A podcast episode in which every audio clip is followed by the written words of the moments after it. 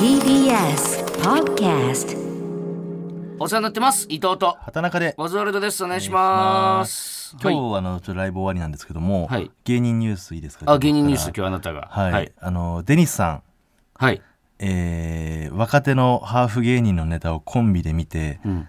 ゆきおさんがメモ帳を持ってましただからなんかもういやいやいや。若手から全部チェックしていや違う。ライバルとなりうる若手芸人の じゃああれは仕事でやるのよあれは。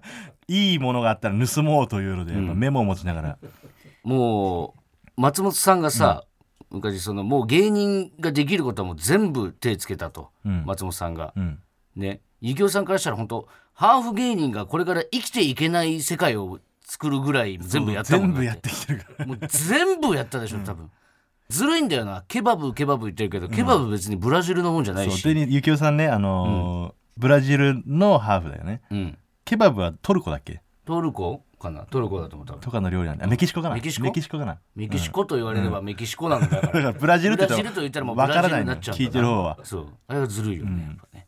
はい、はい。赤ペン先生。うん。やすしと何食べた？やすしは小食？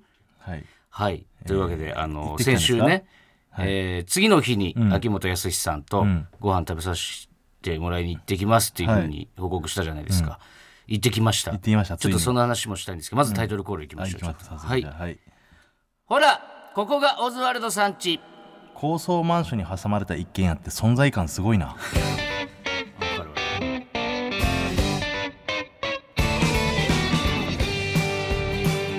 あれ立ち退かなかったってっていうパターンもあるんじゃない？やっぱり、うんこちらラジオネームウニ丼はおやつさんからいただきました。ありがとうございます。本当空港とかさ、うん。あの高速道路とか作るときに、もうかたくなな家とかもねあるもんね、うん。でもまあ気持ちはわかるよな。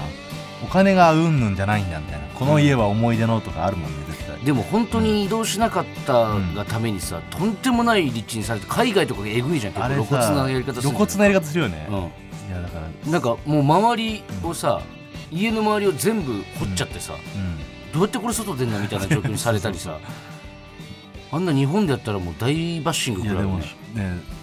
でもまあそれでもさ俺も実家とか残してほしい派だから。うんお前んちもなんか立ち退き反対したのかっていうようなとこ立ってるもんいや そんなことない。うちは 普通に何にもないとこにお前んちだけあるもんポツンと俺んちだけあるけどもあれは田舎だからですよ。そういう家は5万とあるあの辺は。嘘、俺あんなにもなの？全部お前んちの土地なのかと思って5最初万はないか。2000人しかいやそんな明確にはいいけど5万はないっす。ほんで2000もないし多分、あの2000人しか住んでないんで、何世帯何百世帯しか多分ないと思いますけど、あそっちで言ってたうん。んだそう。5万はごめんなさい。言い過ぎました。はい。はい。ちょっと行ってきました、秋元康さんと。やすっすと言ってきたの？言ったやすっすってやすっすなんてとんでもないよお前。やすっすって言えなかった？いやそもそもが、そもそもが、ここのお店予約してあるんでじゃあ18時に来てくださいって言われて、で17時50分ぐらいに、ん。おそらく禁煙だろうから喫煙所でタバコ吸って、ん。中入ってったのよ、うん。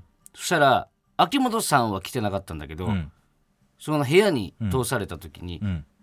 秋元さんのマネージャー兼、ん。あえーどっかの偉い人どっか偉い人、うん。もう分からん。まあまあマネージャーですらやっぱマネージャー兼そとんでもない人なんでしょうね、うん。うで、えー弁護士の方。弁護士の方、うん。ほんで秋元さん専用ってこと？いや秋元さんのじゃない。ああ、何かの社長あと、うん、まだ仲いい人ってことね。で船越英一郎。う んいやさらっと言うなお前。さらっと言うな弁護士の後に。で船越英一郎。で俺秋元さん。いやいや船越英一郎が気になるからやっぱり船越さん。えマジ船越さんいたの？そうよ。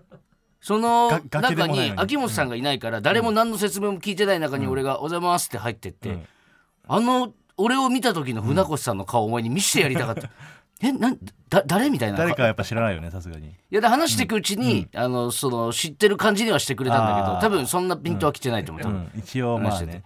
でちょっと遅れて秋元さんが来て、その6人で。うん会食が始まって、もう会食ですよあれは。やっぱ食事じゃなくてな会食です。どういう話をするんですか？そういや秋元さんとん。船越さんはやっぱ普段から一緒に飲んでる仲ってこと、そうそうやっぱりね、とにかくグルメなのよ。みんなそこにいる人たちが。ゴチとかもやってたしな、「どこどこのあれは食べましたか?」みたいな。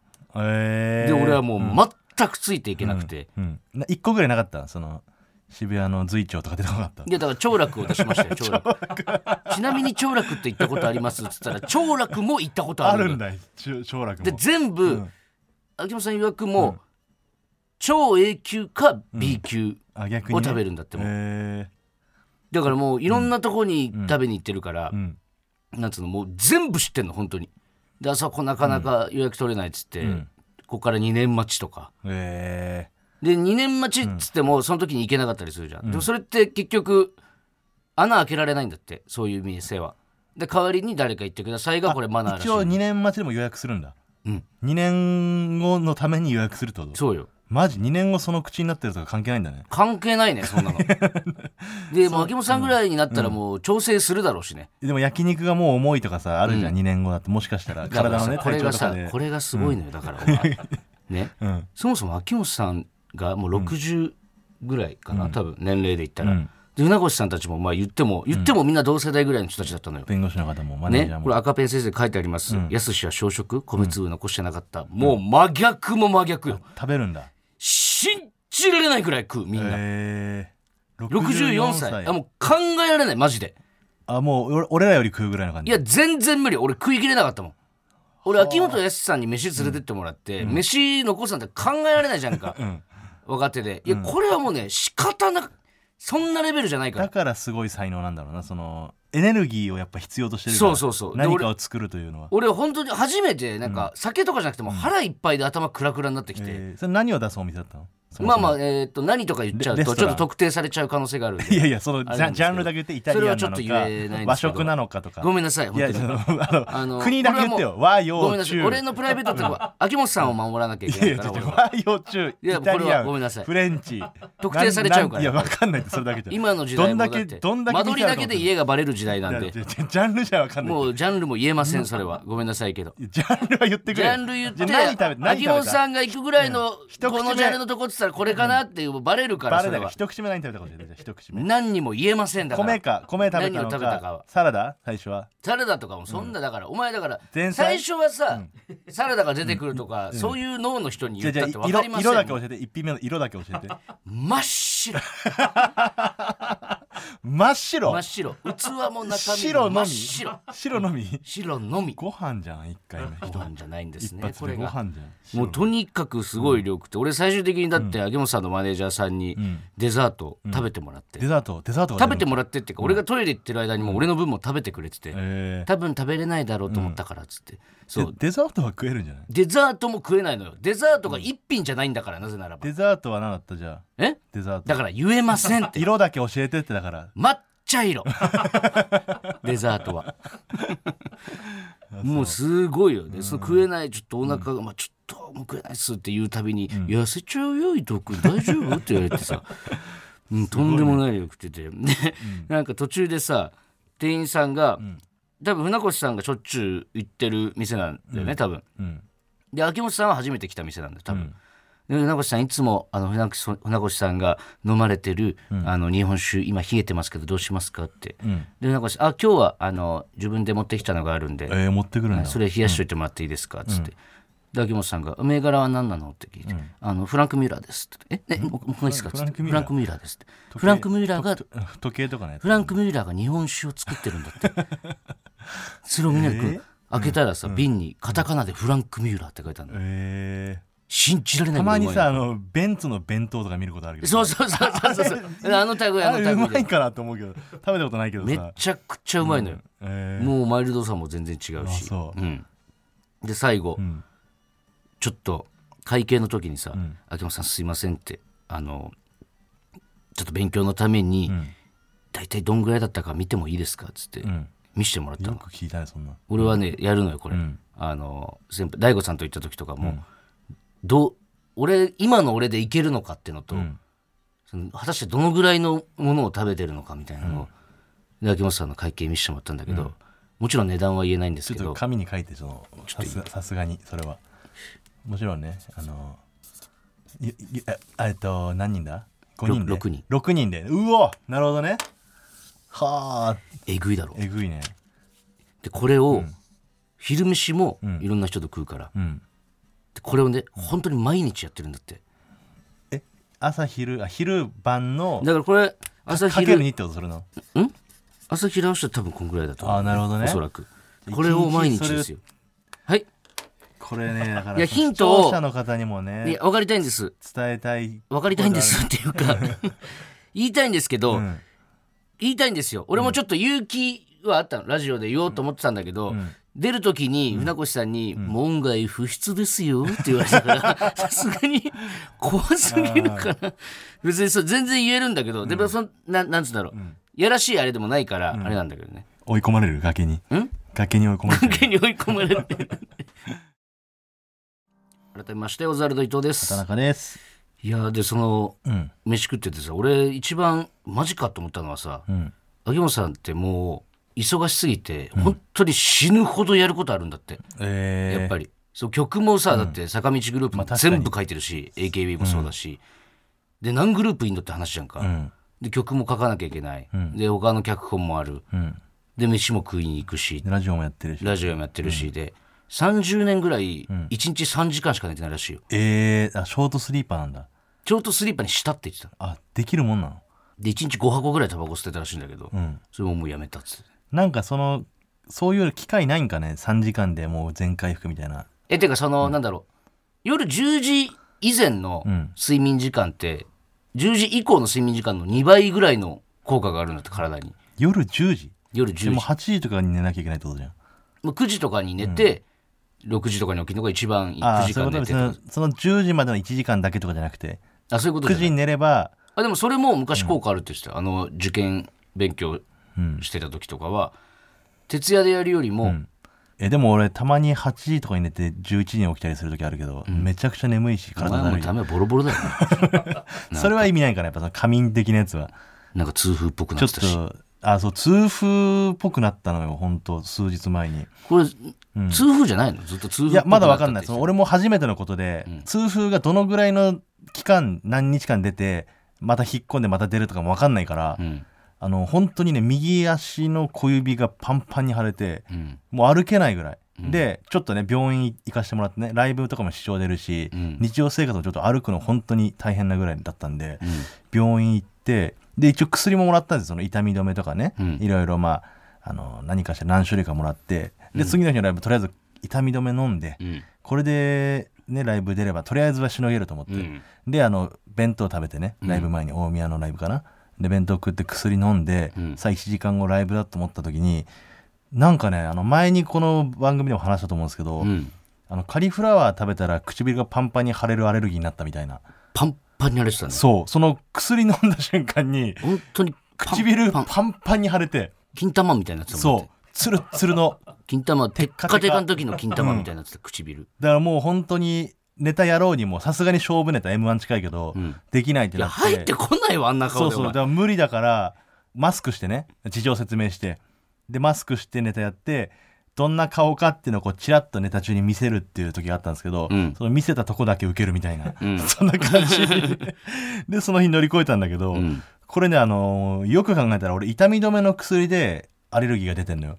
だからうん足の痛みを抑えようと思ったら、うん。唇パンパンに腫れるし、うん。唇腫らしたくなかったら足の痛み我慢しなきゃいけないっていう、うん。もう地獄のパラドックスに入ってしまって。だってね、しかもパンパンになってさ、ずーっとパンパンだったじゃん、でももうみんな見慣れてきてさ、ん。ま、みんなさ、1時間ぐらい経ったらさ、あでもちょっと引いてきたねって言うんだけど全然引いてないのよ。元の顔忘れちゃったまんま元の顔全く思い出せなくてみんな、俺のそっくりさん。みたいな顔になってたよね、うん、お前のモノマネ芸人みたいだった。そのおかげでその日のそのネタライブの後のトークライブは、あのすごく助かったけどね。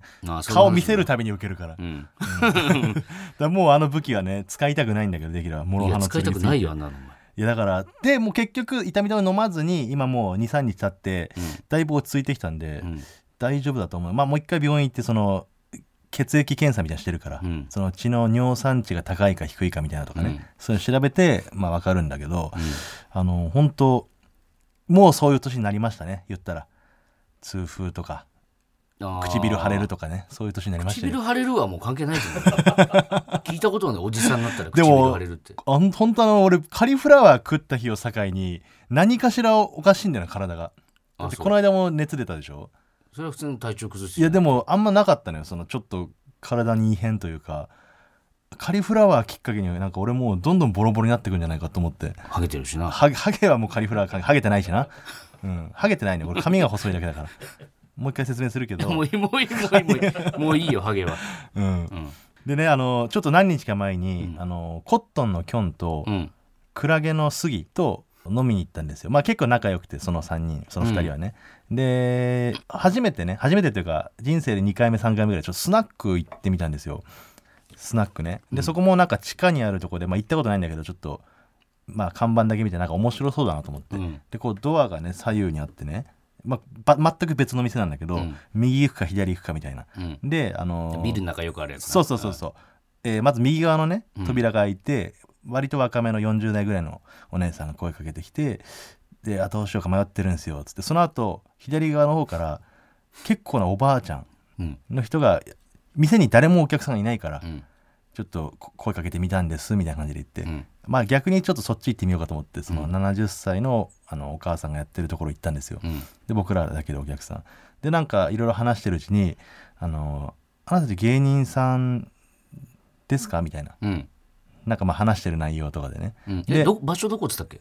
場所はまあちょっと言わないんだけどうん、であの 一応ね別にいいんだけど、うん、であのそこで「芸人さんですか?」みたいに言われて「うん。あそうなんですよ」って言ってあの俺が今日あのキングオブコント出てましたよみたいな「うん。ああ見たことあります」みたいな。うんで見たことあるわっつって「いや僕も m 1とか出てるんですよ」みたいな感じで。うん。周り言って「ああ道理でそうですよね」みたいな。うん。であのクラゲの杉が「僕あのユースカップ4位です」みたいな。そんなボケも入れながらね入れながら無限大に ユース吉カップ4本の位です。劇場のランキング。知らないんですか？みたいな、で言っててあの、まあ、そんな話になってね「いや見たことはあると思いました」みたいな感じになって。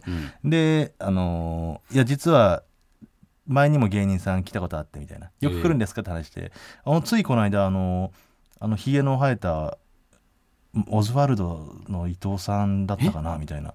来たというかなんか店に寄ったことがあるみたいな。タバコを吸えるとこ探してて。あそこね。そうはいはいはいはい。お店、うん。吸えるからタバコ。あのおばちゃんがやってるとこだ。そうよかったうん。ら吸ってきなみたいな感じで入って何の因果か実はここ昔サイリがよく来てたんですみたいな。そうそう聞いて。でそれであの伊藤いたから、うんでいやすごい偶然ですねみたいな話をしてたんですみたいな話をうん。した時に「え俺オズワルドのその相方ですよ」っつったらうん「すごい偶然」みたいな。うん「こんなことあるんですね」みたいな。うん。いやここ結構パワースポットみたいになってて、うん。なんかいろいろそういうこと言ってくれる人多いんですよみたいな、うん。ここ来てからあの成功した仕事が増えたとか、うん。はいなんか私今ちょっと寒気鳥肌立っちゃったみたいな、うんサイリ来てて伊藤来てて俺来てみたいな、まあ確かに順番でな、うん。そう、ん。うわすごい話ですねって言ってたけどあれ？さっき見たことあるって言ってたな。そうですよね。お笑いやってる方ですよねって。うん。で伊藤オズワルド伊藤が来てたっうん。て知った時うに、ん。その時点でうん。その相方だって俺は知られてると思ってたんだけど、うん。あの 俺がその相方ですよって言った瞬間に、そのお母さんあの鳥肌立っちゃって、すごいすごい偶然。あ全然全然知ってなかった。まあいいんだけど。そう本当いいところでね。あの。適当なおばちゃんだからね、いい意味で。そうそうそうそう、うん。あの昔から本当50年やってるって言ってたから、言ってた言ってた、うん、いやマジで。俺は名刺もらって今度行くよって言ってたんだけど。俺もう通いたいぐらい。でも本じゃあもう当に行けないじゃんお前。鉢合わすじゃんまた。いや鉢合わせたらまた鳥肌立つから。いや確かにやっぱここなんかあるんだとか言って いいいいお店だよね、めちゃくちゃいいところ、ううんんすごくなんか本当お気に入りになりそうなお店見つけました。はい。はい。それではここで一曲聴いてまたねもらいましょう。ここで一曲聴いてもらいましょう。ヤコゼンで。覚えないよそんなやつ。ニビ色の青春。お聴きいただいたのはヤコゼンでニビ色の青春いいででしたすね。あの竹原ピストルさんがねうん。もともと組んでたヤコゼンというバンドなんですけども、青春マジでお前に聞かされまくってたもんなあのー本当にうなんかさライブとかない時うん。もう全くお金ももらえてない時うん。一番やっぱヤコゼンさんまあまあ竹原ピストルさんもがね。もう本当に響いて俺だからそれでお前とさ、うん。それでっていうかあの頃あのもう何年も前なんかネタ合わせするみたいな、うん。で m 1前で。まあ俺がかかりすぎてたのもあるんだけど、うん。お前がとにかく今日はやめとこうみたいな、ん。なんかその時ちょっと休ませてくれみたいうなんのが結構続いてて、うん。でそのストレスが溜まってお前にそんなやつは竹原ピストルなんか聞くなってうん。いうので大喧嘩になったわ、あそれ覚えてる？覚えてないわ全く。あんなにお前 うん。あんなに熱い歌を聴いて、なんでこんなスイッチ入んねえんだおめえはっていうのでめっちゃ大喧嘩だったの覚えてる。あ俺全く覚えてないそんな覚えてない、うん。あれ多分ああでもそうか。あんなんもいっぱいあったもんなでも。まあね何かしらっちゃそれこそねちょっと青春時代というかさ青春時代といえばですよ。あの、まあ、今も青春時代とはいえ、ん。やっぱもっと本当に切磋琢磨泥水吸ってたというかさ。お前がねおっぱぶでぼったくられたりとかしたそうそう歩いて新宿から板橋まで帰るとかねぐらいの時ね。したけど、うん。許せないねやっぱ今考えた いやもういいって結構なんか根に持つ。のよらいや根に持つというかなんか、まあ向こうが。悪だまあ、から、騙されたんだけどあれは。まあでも話聞いてたら全然ぼったくりでも何でもない。いやいいね。その話しなきゃいけないから。めんどくさい。長いから。はい、だからこのねそういう時代にやっぱりもう深夜ネタ作ったりとか、そのネタ見せしてとか、うん。ライブやってダメ出しもらったりとかっていう時に、うん。そういうライブとか若手を全部見てたあの東京芸人の、まあ、父みたいな存在。ビッグファザービッグファザー、えーいるんですよ東京吉本には。山田ナビスコさんという作家がね。はい、まあなんかライブとかよく来てるお客さんとかは名前だけ聞いたことあったりするのかな？うーんそうね。見たことある人もいいんじゃない、たまに劇場の一番後ろにいたりするから、ね、もしかしたら後ろ振り返ったら今は限大とかいないけど、うん、山田さんのライブ行って、うん。パッて後ろ振り向いた時に、一番汚い大人を見つけたらそれ というがか山田ビスコさんです、まああの本当首からタオルかけてキャップをかぶってねひげ生やして眼鏡かけてる人、うん。その人が山田ナビスコさんなんですけど、うん。その人があのついにね東京吉本芸人というのを28年28年間ですよ。はい。ずっとやってきた作家として、そのことを描いた本「えー東京芸人睡眠薬師」というのが発売されますんで、うん。これすごいですよね。あの僕らもあの帯というかやっぱこうお世話になった芸人が多すぎて。もうみんな書いてんだよね、本のそう後ろに。そうそうそうそうそれも全部あの載ってますし。そうそう。だからその、まだうん。売られてないっていうか発売してないんですけど、うん。その原本の方をね読ませていただいて、読ませていただいて、帯みんなで書かせてもらったんですけど、ちょっと凄まじかったな。凄まじい。うん。あとうん。なんか内容もそうなんだけどまず最初の序章のところうん。一番最後の山さんのその一言。うん。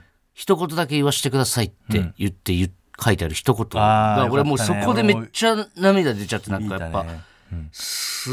もうあの人が言うから響くじゃんなんか。そうね。あのもうこれこのどんな人なのかってもう本当に変態なんですよ。お笑い好きすぎて、うん。もうのめり込みすぎてみたいな。もう深夜本当に今でこそ、まあ、年齢的に深夜ネタ見せやってないけど、うん。朝もう朝までずっと芸人のネタ見てダメ出ししてみたいな。山本さん自分で言ってるけど、売れたら見えなくなる妖精だと思ってる、そうそうそうそうあのねあのー旅立っていくからそうそう。みんな。うん、でもやっぱりいまだに僕らも山田さんにネタ見てもらったりとかするし、うん。あのーなんかこのネタ m 1でやろうと思ってるんですとか相談したりとかもねするぐらい、そうね。本うん、当に昔マジぶっ殺してやりたかったけどな本当に。あそう。俺思みんったことないけど。なそうなのよでも結構、お前はまあそのあれだったけど俺は結構さ、食らってたから。やっぱその最初はそうなの。めちゃくちゃ厳しいから山田さん。でまあそれも一個作戦なんだろうね。そうそう。一個プライドをへし折るというかうん。でもそのおかげでは本当にでかいね、俺なんてもうマジプライドの塊みたいな、うん。天才だと思ってたから。だからそれをもうちゃんとうまいことへし折ってくれたんだね、うん。本当によかった気づけて。だあそこあそこでおられてからが勝負みたいなとこあるもんね、やっぱそうだね。それでもう離れる人もいるんだけどでも離れて売れる人もいるし分かんないけども。そうそれはでも自分で言ってるしね、山田さんもね、そうそう。それはそれでいいんだと。うん。だからもう本当東京吉本でいうともう本当もうありとあらゆる芸人だよねもう帯にもピースさんとか書いてるけど、そうだね。最近で言うと相席スタートさんとか。相席さんはだって山田さんが組ましたっそうそうそう。ていうね。コンビ名も山田さんが考えてるし。ボル塾もねうん、2組でやりなよって言ったら山田さんだし。でどんぐらい変態かっていうのがもう結構最初に書いてんだけどさ、うん。山田さんあのーマッドマックス映画のね、うん。まあ、とにかく映画ゴジラとか、うん。えーそういうの大好きなのよ、うん。映画をもうのめり込んだらもうとことん好きなんだけど、うん。あのー映画館で172回見たって書いてて。変態なんだよだから。異常すぎるって、どの芸人よりも異常だから。だからそれと全く同じ熱量を若手に注いでるからあのパワーなんだよな。変態すぎるんだよな。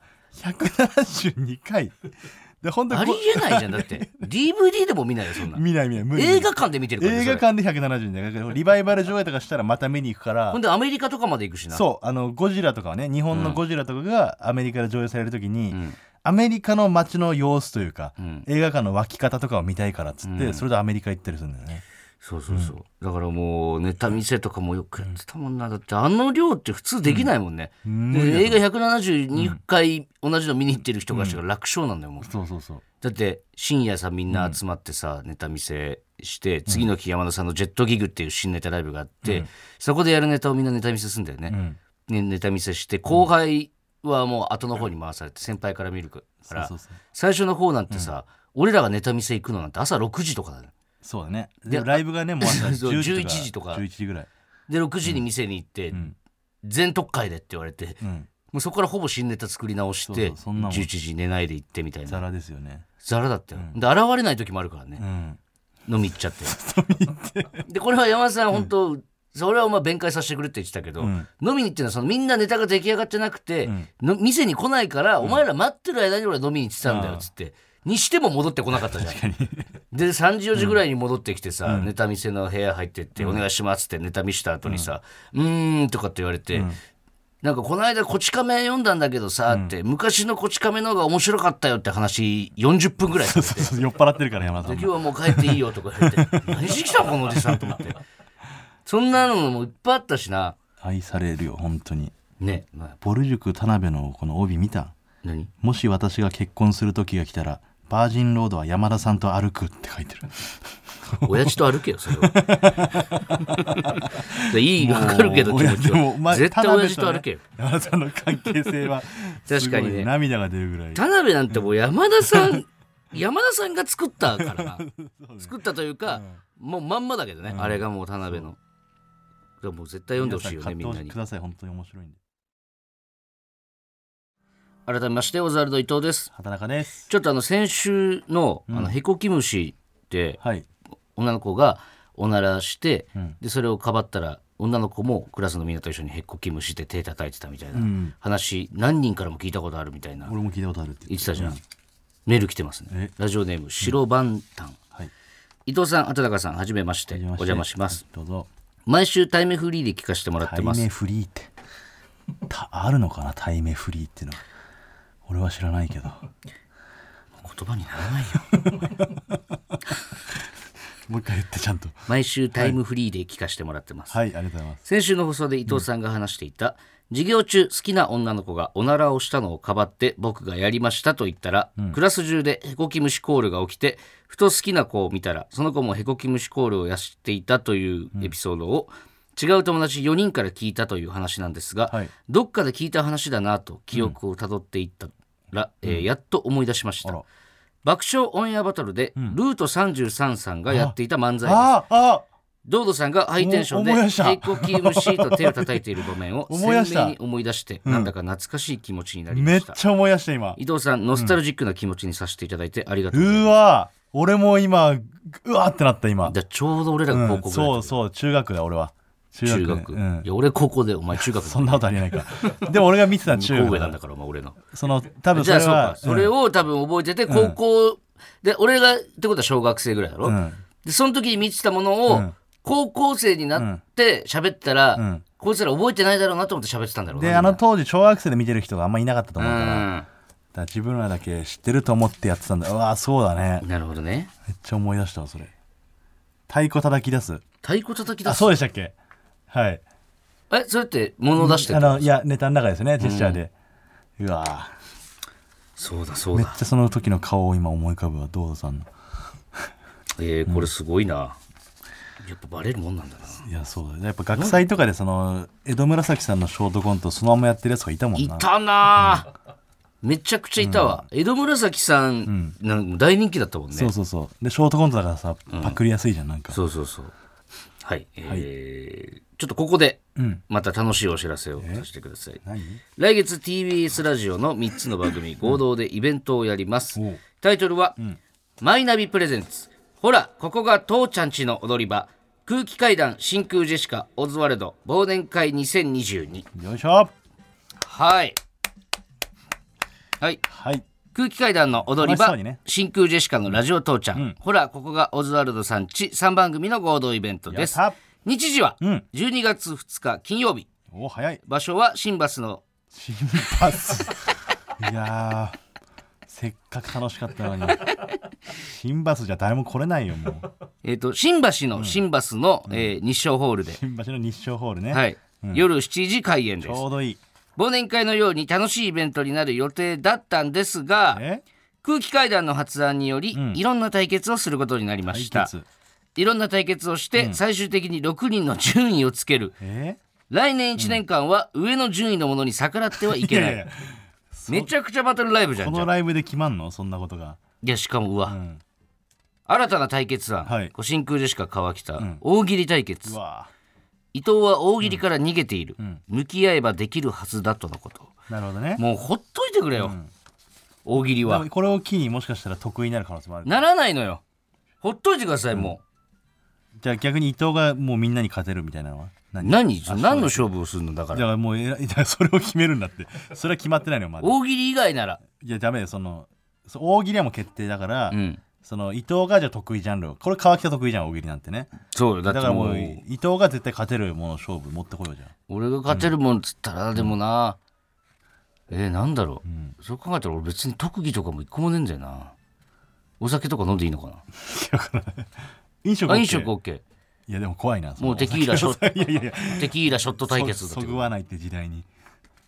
利き酒だったらいけない利き酒。あ利き酒ね。うん。利きビール。利きビール対決。利きビールだったらいけるわ。勝てる。自信ある。これ多分、俺かお前かもぐらの戦いになってくるよだって。まあそっかみんな酒飲まないもんね、うん。あれ？真空は二人ともか？真空二人とも全然飲まない、じゃあできないじゃん。飲めないじゃん。単 いや飲めるは飲めるよ。単純にできないじゃんえ？そうショットだろういや同じだから。ショットだろじゃあお前さ違う。同じだからな大喜利も。逆にじゃあその対決を最初にやって大喜利も弱くするっていうのもありかもな。ああ飲ましてってそうこと？そうそうそうそれいいね。それだったらいけるかも、ん。それだったら勝てんじゃない？大喜利。そうよ。なんかその、飲めないのに飲ますのはかわいそうってそれはもう大喜利が苦手なのにやらせるのと 全く同じことだからなこれ。意味的には。大喜利ハラスメントですよこんなの。ああ一緒？アルコールハラスメントと。もう川北すごい言ってくれるのよなんか、お前その伊藤はできないわけないと大喜利、ちゃんとやったら絶対できるようになるからみたいな、もう散々やってきたんです本当に、本当にね話にならないんですよ。僕みたいなクソつまんない人間のことはもう考えないで大丈夫ですから。でもまあやるのは決まってるんでね。えやるの決まってるんですかこれ？大喜利対決。あえ大喜利決まってるんですか？決まってるらしい。決まってんのかよこれ。何を言おうが言い訳しようがもうだってたくさんお客さんいる前でさ、恥ずかしい思いさせてさ。リスクはみんな一緒だから。いや脳が止まるのよ。いやそれはもうみんな喋ることもできなくなるの大喜利の時間は。そんなこと言われてもしょうがないよ。大喜利対決か、じゃあ絶対にキキビール対決やらせてください。いやオープニングで、まあまあ。これはもうちょっとねそれはもうずるいですよ練りましょうその辺の何やるかはね。体質の問題とかね、そういう意見もあるでしょうけど、俺大喜利やるともう体中痒くなるんで本当 同じことですよそれは。はい、というわけでチケットの先行申し込みは終了しました、はい。一般発売は11月20日日曜日午前10時から、料金は税込み4000円。プレイガイドファニーで販売します配信チケットも同時に発売開始します、料金は税込み1600円です。詳しくは TBS ラジオのイベントページをご確認ください。はい。はい。よろしくお願いします。はい、えーというわけでじゃあ今週のメールテーマいきましょう、はい。あの時許せなかった人。まあ今となってはどうでもいいけどね。はい。伊藤が若手時代にちょっとだけ嫌なことを言ってきた先輩を未だに許せないという話を先週していました。ちょっとだけね。はい皆さんからはあの時許せなかったけど今となってはどうでもいいけどと思ってる人の話を送ってもらいました、これねあの僕はね中学校の頃の野球部の顧問、まあ、許せなかった今となってどうでもいいけどねって言ったんだけど、ん。伊藤はあの今も許せてないんだよね。許せないです。そこはちょっと待って。伊藤はまだあの恨んでます、全然喋るつもりもないですし、うん。ねまあ。もう一回喋ろうか？もういいです。大丈夫です。俺はもう何度も聞いてるしその場にいたし、はいえー、じゃあ最初はラジオネーム蛇口あごめんなさい間違えました。ラジオネーム蛇口カランさん。蛇口いやいいって。え今蛇口を？カットしてもらおうとしただから。蛇口カットしてもらうつもりでもう一回回言ったんだから。もうえ？何がよ？なんか文字を間違えるとかじゃなくて、う。んもあるじゃん。ラジオネームだから分かんないから。蛇口カランの人もいるかもしんないし。カランを見て蛇口なんだなって気づいただけで。蛇口の可能性もあるから汗止まらんいいねそんな。ラジオネーム蛇口カランさん。私は自動車教習所のことを車高と呼びます。うん。ある時大学の友人に「今日車高行ってきたんだよね」と話すとうん「車高あ教習所な？と訂正されました。はい。意味が伝わりにくかったのかな？と思いつつも地元の友人は社交と呼ぶ人がほとんどだったのでこんな反応をされたことに驚きました、ん。その後も社交の話題になるたびその友人は毎回強めに「教習所な」と訂正してくるので私も向きになって社交と言い続けました。免許取得後は社交の話題も上がらなくなり忘れかけていましたが、ん。当時は私の地元を丸ごとバカにされたような感じがして悔しかったのを覚えています。ちなみにその友人はマニュアル免許でした。いやだから関係ないんだけどそのマニュアルだから言ってくるみたいなことも別にないし、オートマは言わないみたいなのもないけど。なるほどね。まああるよねこのあるある。社社交って言ってたかな俺らも。なんて言ってたかなでこれがね、難しいよね、そういうのもだから地元訂正地元だけとかのやつとかね。ツッコミの人とか多いけどね、その職業病になっちゃってる人がね。結構。だから話を聞くよりも、ん。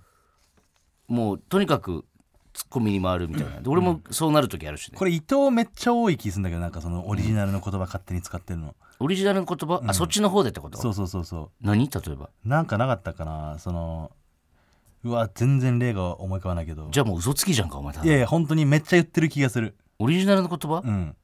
何オリジナルの言葉ってあの日常会話である気するんだよな。そのある気するとかでお前喋り出されても。そのお前いやあったから喋り出したのよあったから喋り出したけど、うん。どれって言われたらちょっと今は思い出せないけども言ってそれ。それは出たら出たら言う。これこれこれって、うん出たら言う、そんなのあるかな？うん、出たら言うよ。うん、か覚悟しといて出たら言う出たら言うから覚悟しといて。いや出ても言われるだけだろお前。に覚悟って。はい。ラジオネームファインパパファインさん。はい、小学6年生の時5人の班になって給食を食べていました。うん、すると1人女の子が僕に「あなただけ私たち4人と違うことがあります。何でしょう?」とクイズを出してきました。ムカつく小学生で。僕は給食を見てミートボールの数が俺だけ1個多いと答えました、ん。そしたらその女の子が「違います。私たちは全員私立に行きます」と進学マウンティングされました。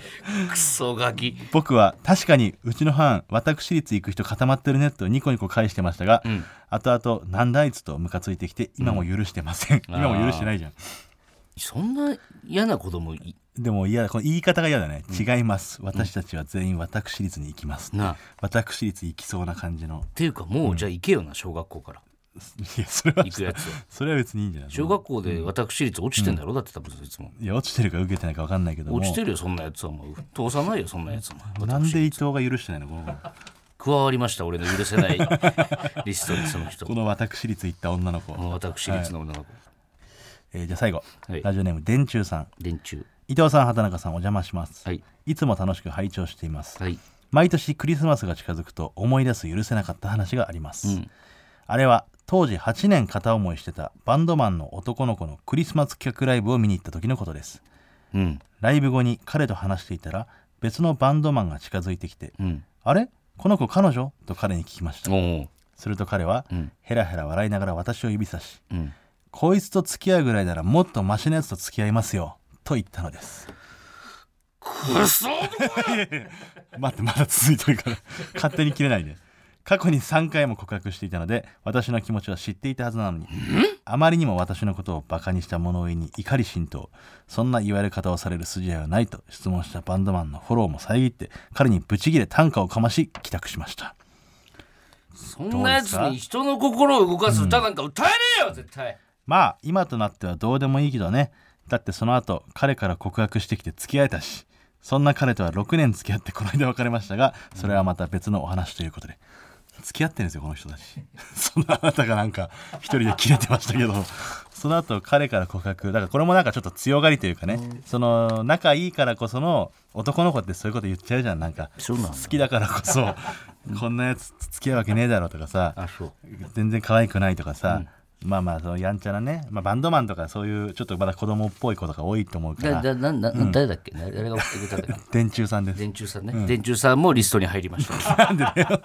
電柱さん何にも悪く電柱さんはただひどいことを言われて。電柱は俺引きずり回しますよ、えー今となってはいい思い出。大恥かかされましたよ電柱。電柱に紛らわしい言い方しちゃっ紛らわてしいよ。ちょっと幸せなね、下げるんじゃないよ、まあ、その時は腹立ったけどってことでしょ。はい。うん。わかりました。ありがとうございはいありがとうございます。ますはい。それではコーナー行きましょう。はい。はい。畑中にメロディーが降ってきた。そんなコーナー名だったんだ。あクリスコンビニエおーいいね。いいよ。コーナーの BGM になりましたコンビニエンスマンが。お前があんまり今流すからだろ。はい。こちら T ジロスさんが僕の作った歌を歌ってくれてます、コンビニエンスマンという曲です。皆さん CD 買ってください、えーたまにね畑中が突然メロディーが降ってくることがあるんですけども最近はクリスマスソングのメロディーが降ってくることが多いから。ちゃんともうこれ文言通り読めよ。これどういうあれ？あ俺がセリフになってるとね。畑中はたまに突然メロディーが降ってくることがあるんだよね。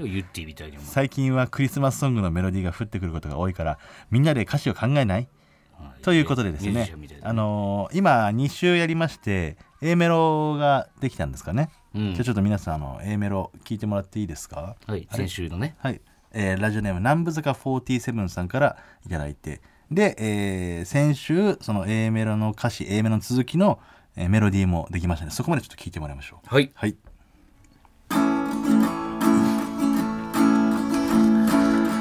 誰にも聞こえない鼻歌で奏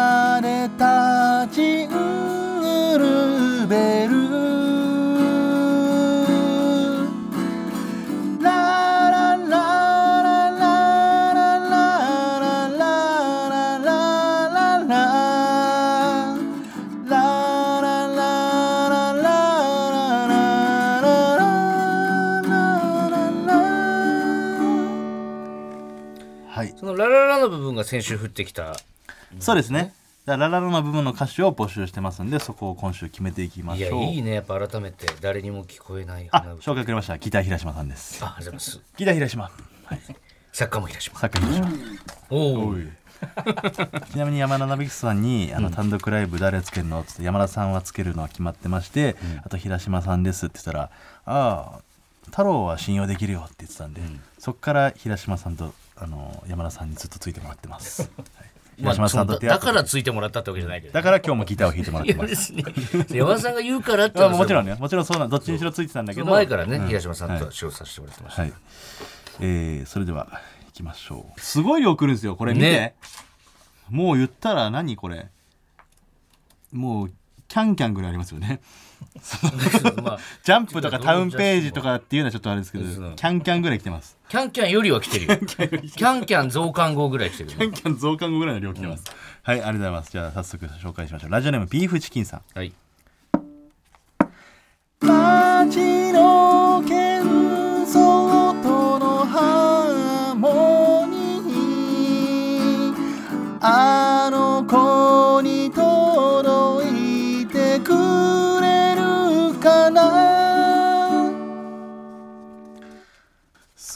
高く設定しすぎたなってい今やすごいよ後悔してます。だって俺お前あの入りだって、行儀よく真面目なんての入りだもん。しかもあれもうちょい低いからね。行儀をはい、えー。これだってサビじゃないんでしょ？全これ然サビじゃない。まあサビが高いとは限らないですよ。そうか、ん。降ってきたってきたメロディーだなんで。もんねだって。はい、えー続いてラジオネームみょみみーこさん。はい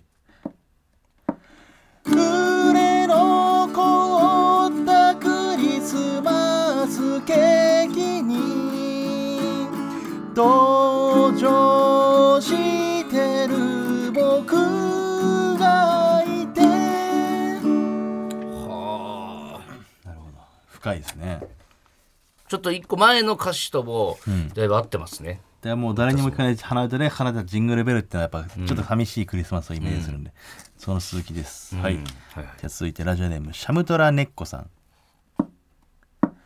足を人々に紛れ君の姿を不意に探す。はい。足を急ぐ人々に紛れ君の姿を不意に探す。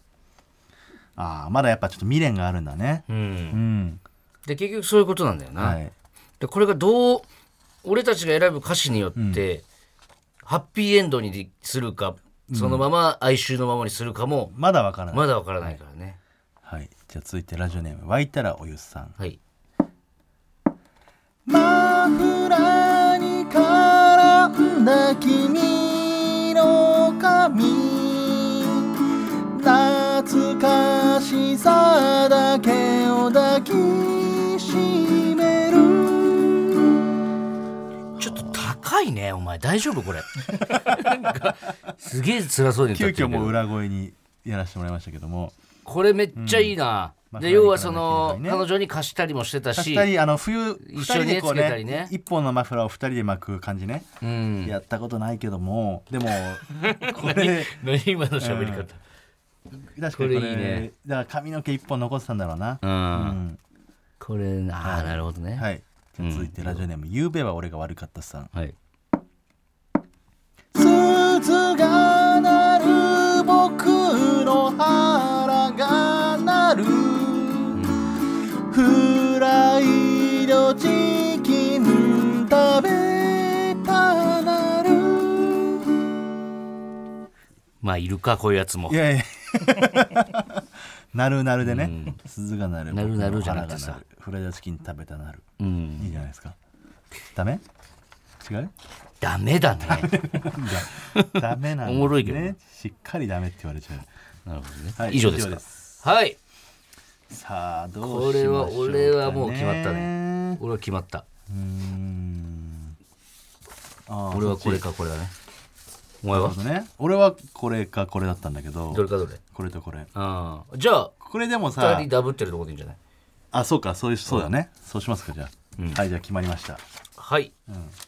じゃあ歌ってください。先週の、えー、頭の歌詞から続けて歌ってもらいましょう。これでいいんだ。はい。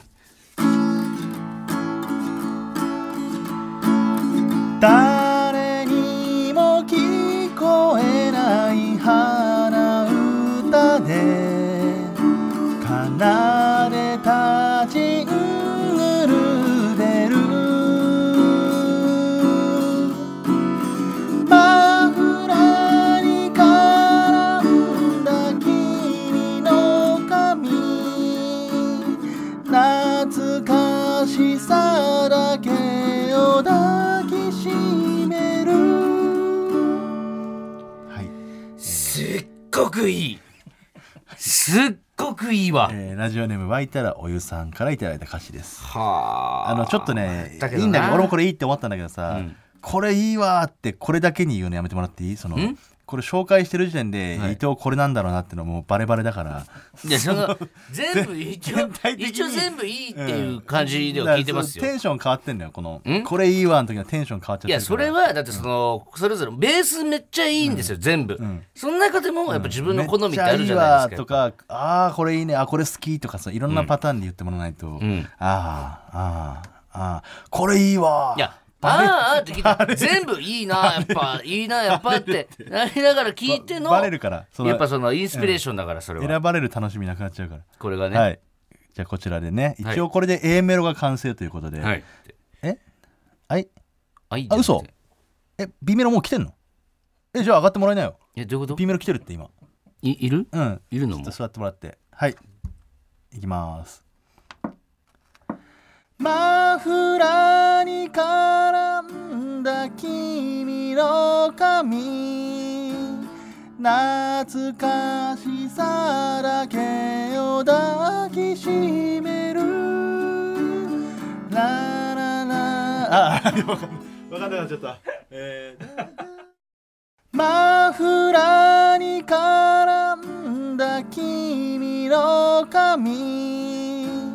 懐かしさだけを抱きしめるララララララララララ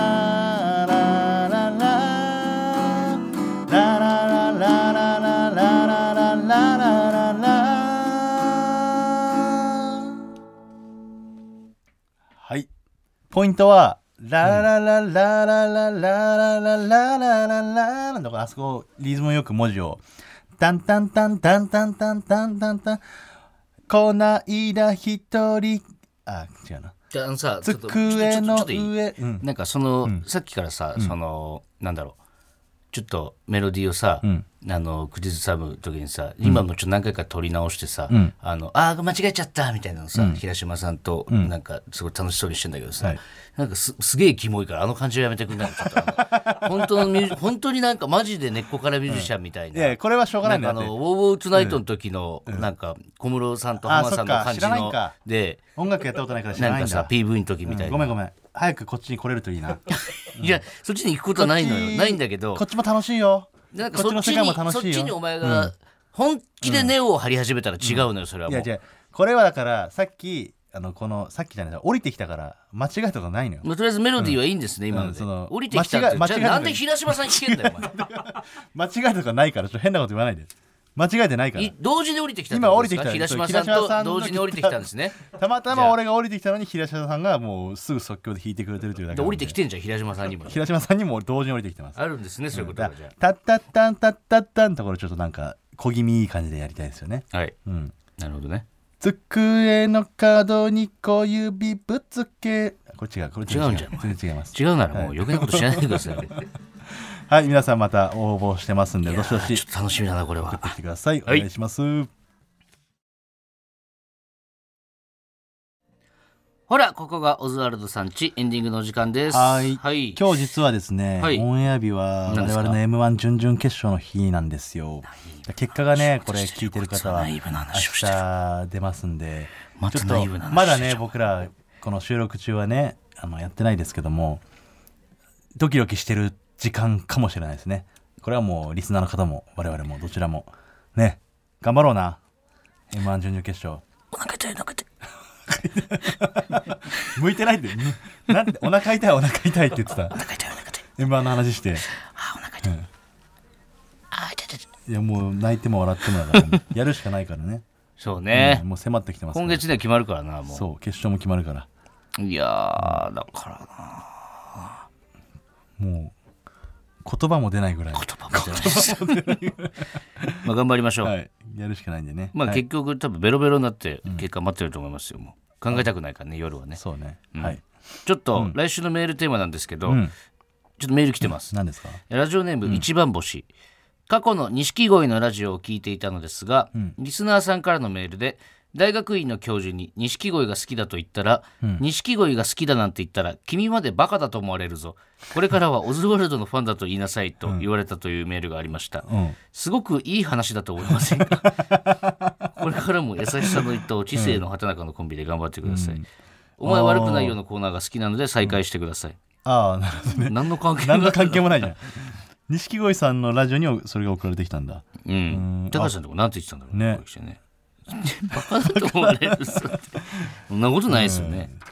錦鯉のファンだじゃなくて、その正則さんのファンだって言ったらバカだと思われるかもしれないけど、高橋さんはね賢いおじさんダンですだしね。ね、お前悪くないようなコーナー。これはやりますやるというかさ募集しますかじゃあメールとして。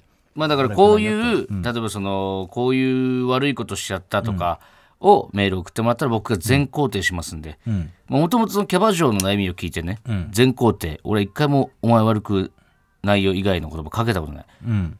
なんか怒ったりとか。だから私ほんなんかすごい浮気彼氏いるのに3人のとこと関係持っちゃいました、うん。ダメですよね。あお前悪くないよっていう感じ。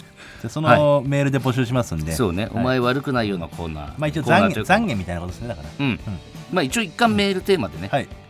来週のメールテーマは、ええ？ー、何？なんで言えない、えー来週のメールテーマは「お前悪くないよ」えーこちらでてください、はい。お願いします。メールの宛先は oz.tbs.co.jp ozu.tbs.co.jp です。メールが読まれた方にはココーズステッカーをお送りします、はい。本日の放送はラジコのタイムフリー機能で1週間限定で聞けます、そしてポッドキャストでは本編の再編集版とアフタートークを配信します。ぜひお聞きください。はい。それではここまでのお相手はオズワルド伊藤と畑中でした。TBS ラジオでお聞きの方山里さんちはこの先ですか鏡越しの味噌汁の湯気。でその決めるわけないじゃん今だって 送ってもらうんですから。一応ねこういうテンポであそこ欲しいなって。てってってとかね